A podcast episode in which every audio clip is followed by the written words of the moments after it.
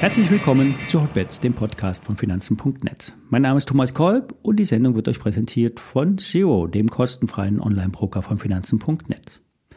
Alle nachfolgenden Informationen stellen keine Aufforderungen zum Kauf oder Verkauf der betreffenden Werte dar.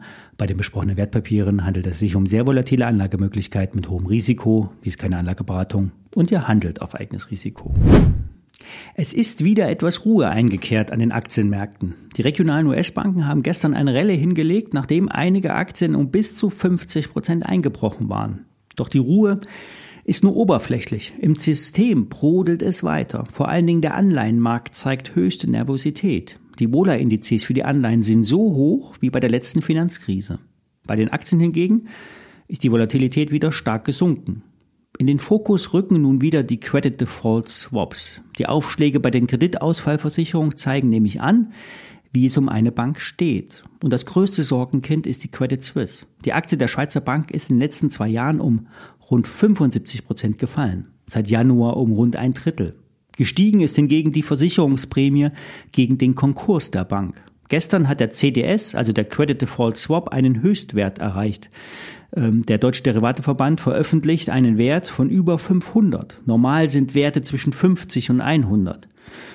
Beispiel, die Bundesrepublik Deutschland liegt bei einem Kreditausfallrisiko bei unter 15. Der deutsche Staat ist zwar hier kein wirklicher Vergleichswert, äh, trotzdem ist der Unterschied bemerkenswert. Nach eigenen Angaben musste die Credit Suisse gestern eingestehen, dass weitere Kundengelder abfließen. Das machen die schon seit längerer Zeit. Aber seit der Pleite der Silicon Valley Bank ist hier noch einmal Dynamik reingekommen. Zwar müssen sich auch theoretisch die Schweizer Kunden keine Sorgen machen, denn die Einlagen sind gesichert bis 100.000 Schweizer Franken. Doch 100.000 Schweizer Franken sind in der Schweiz nicht viel. Nicht wenige Menschen haben deutlich mehr Geld, vor allen Dingen auch ausländische Kontoinhaber. Die Probleme bei der Credit Suisse sind nicht mit der Silicon Valley Bank zu vergleichen. Die neue Züricher Zeitung beschrieb es so. Die Credit Suisse leidet an einer chronischen Krankheit. Die Silicon Valley Bank hatte eher ein Organversagen. Aber die Aktie der Credit Suisse solltet ihr auch nach dem Abverkauf der letzten Tage auf keinen Fall anfassen. Ein Auffang der Banken, also eine Rettung der Bank, ist wahrscheinlicher als noch ein vor ein paar Wochen. Die Aktionäre werden aber auf jeden Fall nicht gerettet. Es wird in Summe auch die anderen Banken treffen, zwar nicht mit einer Pleite, aber die Probleme bei den Banken in den USA wird härtere Regeln zur Folge haben und das wird auf Kosten der Marge gehen. Traditionell werden ja die Banken als erstes ihre Quartalsberichte ähm, für das bald endende erste Quartal veröffentlichen. Und die US-Banken werden dann zu ihren Anleihenbeständen sich äußern müssen. Gegebenenfalls müssen nämlich weitere Banken den Büßergang zur amerikanischen Notenbank gehen und Anleihen hinterlegen, um dann nämlich von der Notenbank eine einjährige Kreditlinie zu bekommen. Inwieweit deutsche Banken insgesamt davon betroffen sind, ist unklar. Ähm, unklar war es übrigens auch bei 99 Prozent der Experten, war nämlich das Risiko der Silicon Valley Bank überhaupt nicht bewusst, inklusive der amerikanischen Notenbank. Und die muss sich die nächsten Woche nach ihrer Notenbanksitzung auch zu diesem Thema äußern. Derzeit läuft ja so eine Art Schweigeperiode. Das heißt, vor der Notenbanksitzung darf sich kein Mitglied öffentlich äußern.